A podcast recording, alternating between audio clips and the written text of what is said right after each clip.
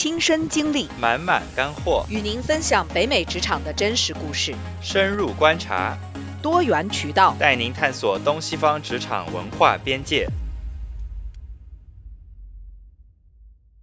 大家好，我是小花。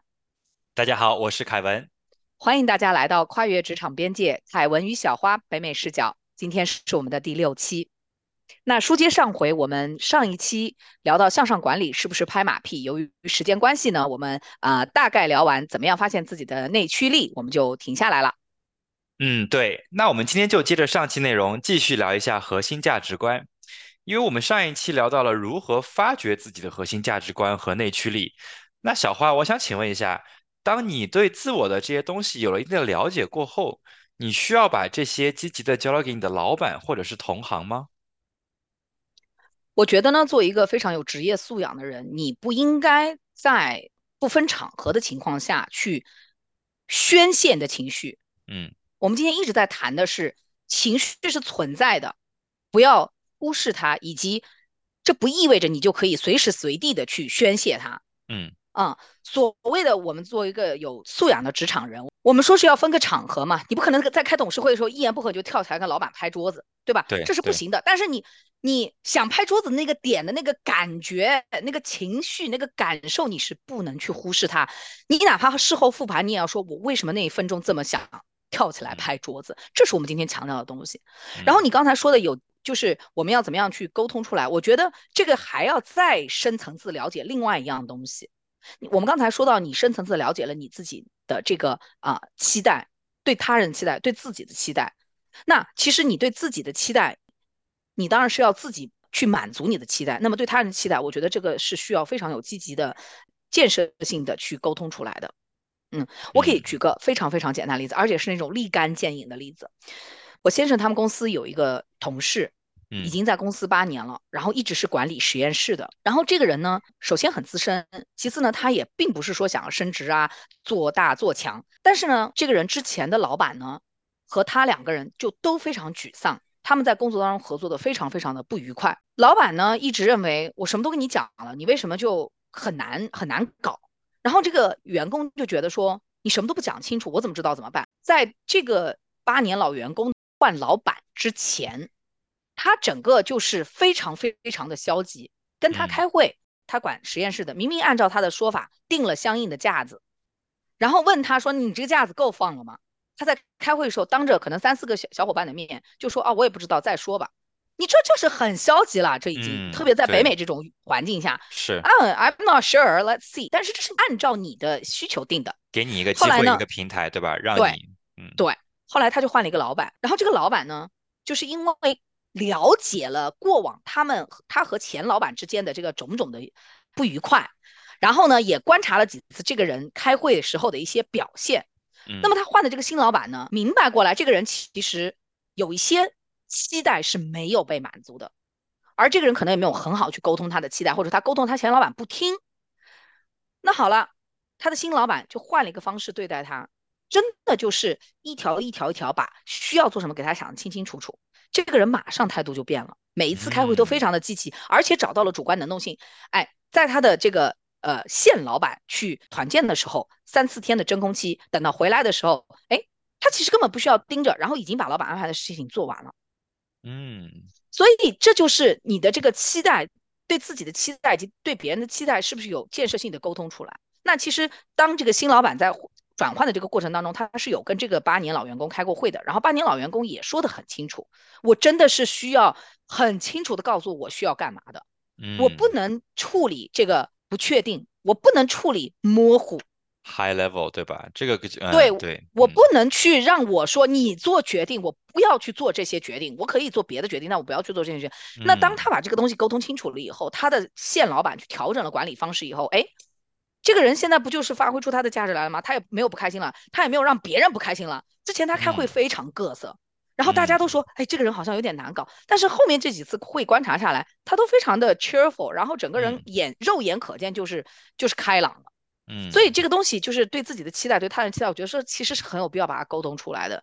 所以我们中国有句老话嘛，把丑话说在前头。当然你不是要去谩骂，或者是要去骂脏话，但是丑话说在前头的意思是，其实就是你怎么管理别人对你的期待。那当我们的这个期待对别人对自己的期待搞清楚以后，我们其实要再深层次走一步，其实就是这个连接到一个东西，就是你的内心的渴望。我们内心一定是渴望着什么的？我们内心渴望着爱，渴望着接纳。渴望着建立连接，渴望着自由，这些东西听上去都是非常抽象的，很抽象对，很宏观，很宏观，对，嗯。但其实这些东西最终，如果你用这个冰山反过来看的话，从这些东西慢慢慢慢一个泡一个泡往上冒，咕嘟咕嘟咕嘟泡冒出来，到最后就是你摔门的一刻，或者是你喜极而泣的那一刻。或者是你悲痛不能自已的那一刻，所以这些东西最终都会用一个非常具象化的方式表达出来。所以你搞清楚了你内心深层次的渴望，你才会去对自己和对别人有一个正确的期待。这是为什么要搞清楚。那么我们最后好了，不卖关子，摊开来讲，我们最终要达到的一个彼岸是什么呢？我们要最重要抵达的就是一个你对真我的认识。这个时候才是你真真正正有一个你的核心的这个呃。内力在的时候，你才会真正的找到让你自己不去偏离人生的轨道，不去偏离事业的轨道的一个最核心的锚点。所以这个是我简单总结的一个冰山的一个小工具。嗯，OK OK，那 OK，那就是你说这个冰山是呃，是我们这个就是抽丝剥茧，就是看自己嘛，对吧？那你在跟领导或者是老板的这种接触当中，这个冰山理论能作为一个这种。揣测的一个模板来分析领导的这种行为举止吗？嗯，我觉得当然要尊重别人的这个隐私啦。你不是说天天没事就追着老板去问，哎，你到底为什么会这个样子？哎，你是不是家里面出事了？这样当然不好。我觉得至少至少这个冰山理论可以做到，这个人至少你可以搞清楚他的核心的价值观是什么，嗯，他对自己和对别人的期待是什么？因为你会看见很明显。有的老板你会发现，这个人老板要求很高，嗯，老板对团队成员要求高，其实是什么？是他自己对自己自己要求高，对，他对自己的期待远远高于他对你们的期待。只有对自己非常狠的老板才会对员工期待很高，对。如果光激别人不激自己的老板，其实是个不好的老板。我就遇到过这样的老板，他自己非常优秀，同时他对组员的这个要求也非常高。这个人其实对他自己有非常大的期待。甚至说的极端一点，甚至你们组如果出现一些纰漏，出现一些问题，他甚至会觉得那是他让他自己没有面子，那是损坏了他自己的真正的内心的渴望，比如说被仰视，嗯，这些都是正常的渴望，人都有不同的渴望，他希望被认可，这些都是正常的渴望。那其实。我觉得我们不用做到很深很深层，你一天到晚去分析老板的真我，其实也没有什么意义，对吧？但是我觉得至少至少你可以做到，这个人到底他真正的期待是什么？期待跟渴望，对吧？嗯，对，我觉得你能够能够剥抽丝剥茧到一个人的期待是怎么样，我觉得你这个人情商已经非常高了。我们再不济再不济，工作很忙的情况下，事情很多的情况下，至少我觉得你要认知到这个老板他的核心价值观是什么，他的信念是什么？嗯。嗯，那么就是你不要去说的不好听，你不要去明知故犯嘛。对，你明明就知道这个老板好面子，你要在全组人面前骂他一顿，你有什么意思呢？这有什么意思呢？你说的都是对的，对，你说的是对的，so what？那又怎么样呢？对吧？他说我这个老板，他哎很平易近人，你就是可以在大家面前跟他去针锋相对，哎，他就是喜欢这种很亲民、很广开言路的形象，哎，你去做就对了嘛。对对吧？对，好，我们再提醒一下，我们不是说要当面去撕啊，我们就是很很积极建设性的去提出一些反馈反对意见。嗯，那么就是说你搞，你至少能够搞清楚他的这个价值观是什么。我觉得这个是，就是说你工作你你再怎么摆烂躺平，我觉得这个就是在管理方面你要做到的一个呃底线吧。你再往前可能就要看个人的悟性了。但是我觉得你搞到这一点是最明显的。对对对。然后如果你说你。刚来这个公司，刚认识这个老板，其实你对他还不了解的情况下呢，我觉得至少你要能够感受到人家现在这个情绪是什么样子的，对吧？有的人可能隐藏的很好，但是其实那种焦虑、那种慌张、紧张，其实你都是可以感受到的，只是你需要用点心。嗯，所以说就是你要呃因人而异吧，呃，就是说你要先就是搞清楚你老板做事的风格，对吧？然后嗯你才能根据他这个做事的风格来相应的做出一些呃基于这套方法理论上的一些具体的这种呃。行为。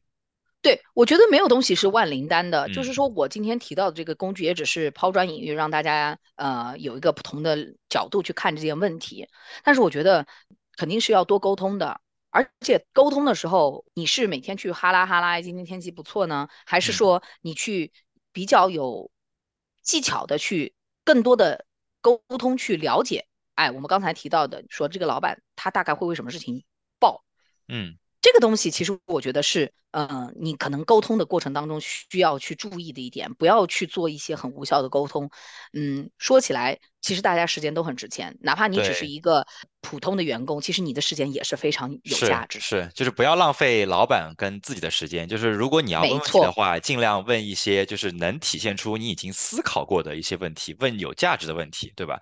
但是呢，我觉，得可能万变不离其中，就是说，呃，第一，就不管这个老板他是否是一个比较在意，呃，比如说呃很细节的，或者说他是比较一个嗯。high level 的，那我嗯。觉得可能。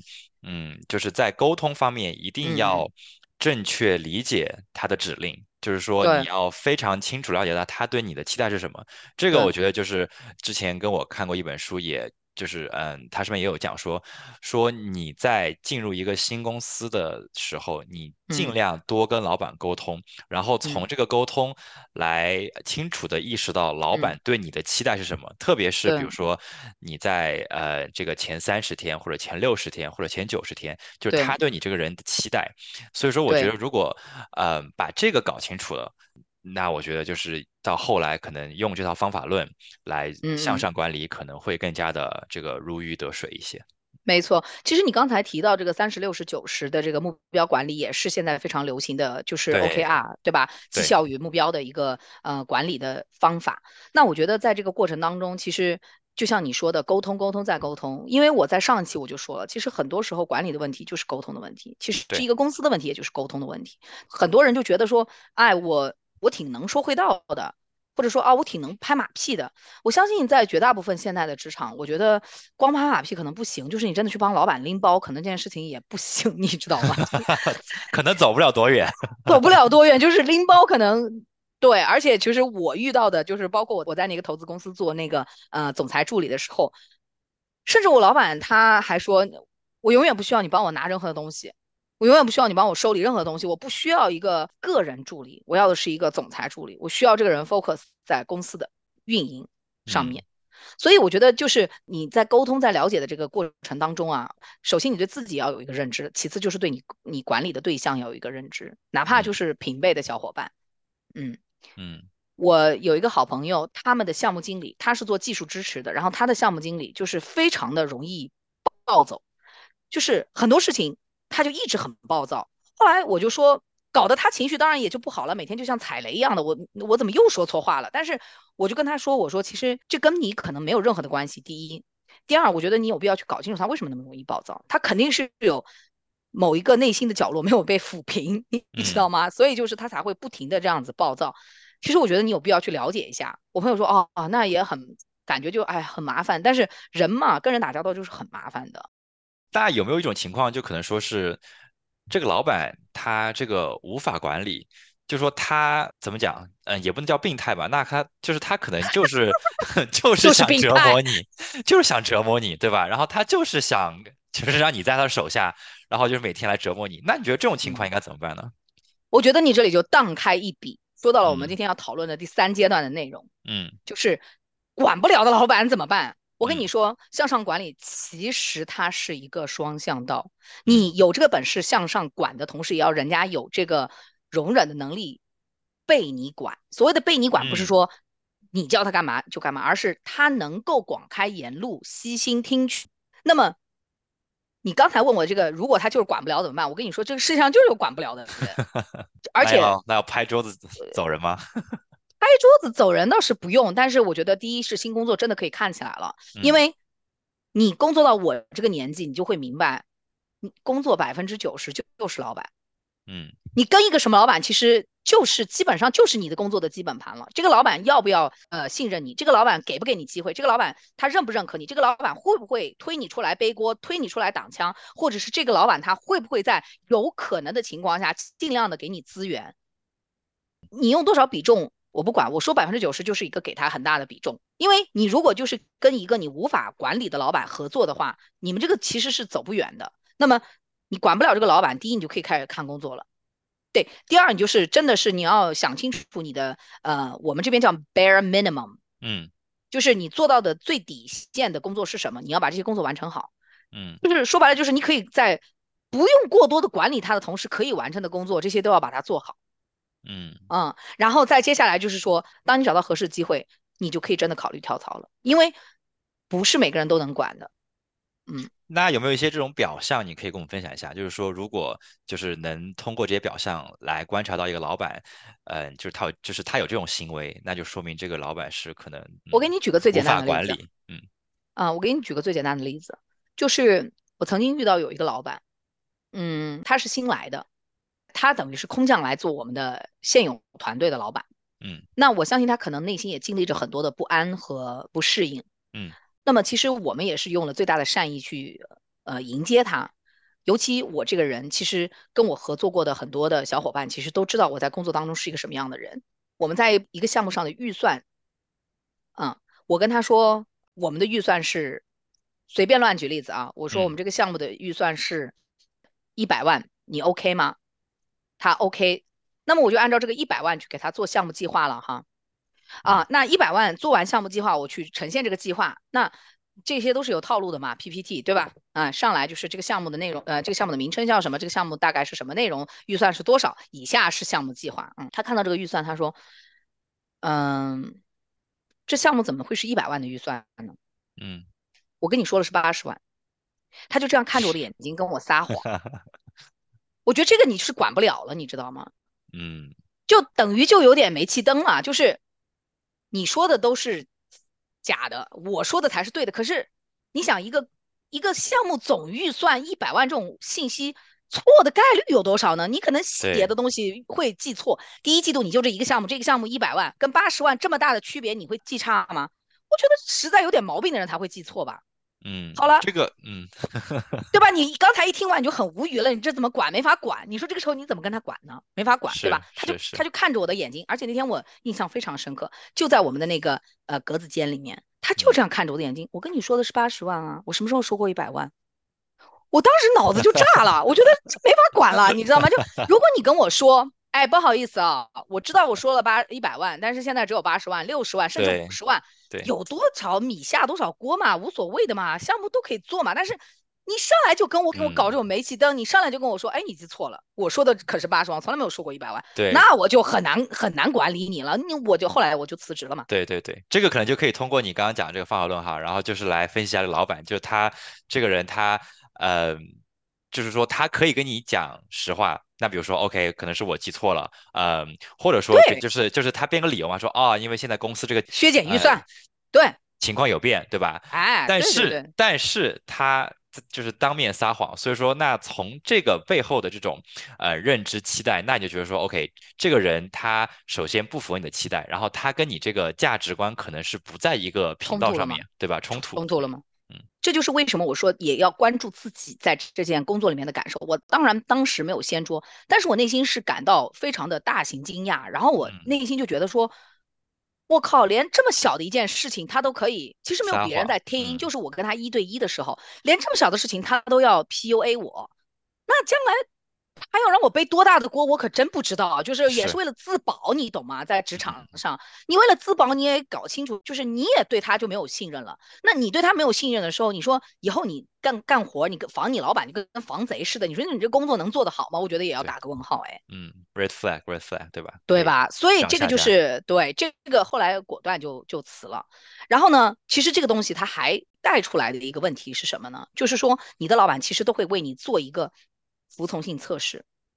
嗯，其实这个是不可避免的，这个也是我刚才灵光一闪想到这个服从性测试的，因为你在任何一段权力关系当中，你都会经历过服从性测试，包括你在你自己的权力关系当中。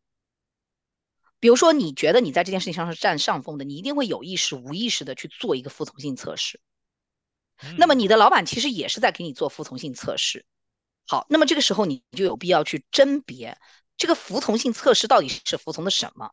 如果像我之前的这个老板，他的这个服从性测试可能只是说，从今天开始就是他说什么就是什么的话，嗯，那可能我就没有办法通过这个服从性测试，因为这不是我的工作风格。嗯，而且就像你刚才说的。我们的核心价值观就是，我觉得你不能这样子说谎，你看着别人的眼睛说谎，对吧？哪怕你记错了，对吧？但是呢，可能他对我的服从性测试就是说，哦，我我其实八十万、六十万、一百万、一百二十万，我不在乎，我就是要你马上听到我这么说，你就马上说，哦，OK，OK，OK，好，我记错了，对不起。那我没有通过这个服从性测试，嗯，所以对于他来说，我其实也不是一个很好的，也不是一个好的，对，就是对他来讲，可能你们俩可能不能在一起工作合作。对，从我的价值取向来讲，我是我是非常的批判他的，嗯，但是可能从他的价值取向来讲，那，我能理解，如果我没有通过服从性测试，他也不愿意给我更多的信任。嗯，这个很有意思，就是通过你这个例子，那我觉得就可以说，这个老板其实也不是一个不好的老板，或者说坏老板，那可能就是说你俩的做事风格不一样，对吧？那没错，那可能换了一个人，那可能说哦，不好意思，老板，对吧？嗯，哎，对呀，就是他可能就会主动背锅，那就说啊，嗯，哦，我记错了，我对吧？对，是我记错了。那因为那这件事情没有触及到他的核心价值观嘛，就像我们归到我们刚才说的嘛，对对对吧？对对，这个这个很有意思，这个很有意思。哎，所以其实就是这个东西，我觉得就反馈了，就是说就是不合适嘛，其实不合适。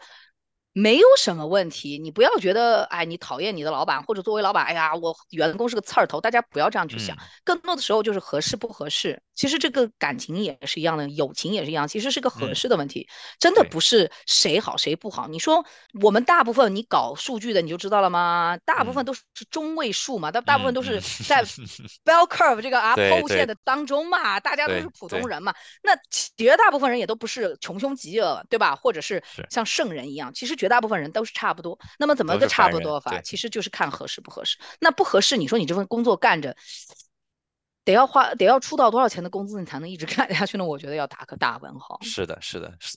对，同意。所以说，在这个呃没法管理的这个情况下，这个我觉得也不要对自我产生怀疑，因为这个可能也不是你的问题，也不是老板的问题，可能就是你俩做事的风格不一样，不能继续合作。所以说，我觉得这个就可以欣然接受。那么，对，对吧？你说的太对了，太对，不要去内化一个不理想的一个情境。嗯，不要去内化，因为内化就会带来内耗。嗯啊，就是这件事情是这么一个事情，对吧？跟大家都有点关系，也也都就这样了。那嗯嗯，就赶紧找机会跑路，不要强行 管理，因为对，像我刚才举的这个例子，就可能管理不了。我可以给你另外一个例子，哎，因为工作时间实在太长了，例子太多。我给你另外一个例子，我有一任的老板呢，就是我们当时都还是就都挺年轻的，职业生涯的满满初期，他也是职业生涯满初期，我也是满满初期啊。然后呢，他呢很喜欢在办公室里面呢聊一些。其实不是特别合适的话题，但是可能作为年轻人来讲呢，可能大家其实没有那么的呃忌惮，就是有点口无遮拦吧。现在想想哈，那当时呢，因为我对我自己的价值观其实也不是很明确，然后我也是刚刚走入职场，那我就会觉得很生气。但是从另外一个角度来讲，当我后面再去反思这件事情，其实他就爱说那些不太合适的笑话，啊。如果用比较苛刻的这个职场骚扰的这个眼光来看，其实也都没有到这个程度。但是当时我就很愤怒，我觉得这个人有问题。但是从另外一个角度来讲，我现在去反思，其实这个人的工作和呃本身他作为一个管理者来说，我觉得问题是不大的。嗯，他真的就只是口无遮拦，会去讲一些很奇怪的话。那当时我听下来我就很受不了。但是现在我就觉得说，嗯。当然，我还是希望他不要这样讲话。但是，可能我如果用现在的这个更成熟的这个眼光来去看待那个人的话，我就会觉得，哦，那大概是这样。那我也不会就是每天啊，好像工作干的就很不舒服一样的啊。其实这个东西是可以去调控的。嗯，啊，所以这个例子呢，就是说，嗯，一跟刚才一个很不一样的例子，就是说没有到你要跑路，就是这个这个这个老板其实是可以被管理的。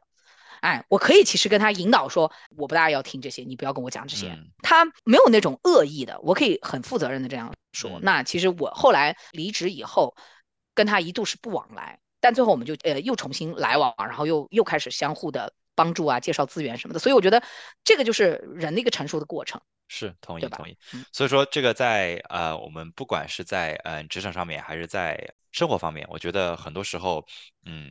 不应该急于的，就是做出一些过激的举动跟行为。所以说，我觉得很多事情可，能应该通过表象，然后来深层次的分析一。下，对，然后当时的情绪，然后看到本质，然后呢，呃，这个又回到我们的这个情绪管理，是吧？所以说，我觉得，嗯，嗯，冲动，是魔鬼，这是肯定的，因为因为你在这个被情绪支配的情况下做出一些的反馈，其实大绝大部分时候这不是你一个会正常稳定情况下会做出的反馈，否则什嗯么叫上头嘛，冲昏嗯，了头脑嘛。对为什么会有这种形容词？就是因为你两套表现嘛，所以我觉得，就是呃，应该要管理，但是我觉得你这个管理的前提是你正视你自己的情绪，而不是说呃我没关系，我没事，我没事，我没事，一定一定是有事的。嗯，嗯，好的，好的。那今天我们也说了很多啊，这个我觉得呃，小花跟我们分享的这个方法论，也希望对大家在职场当中，不管是向上管理还是平行管理，然后以及对自己有一个更深层次的理解。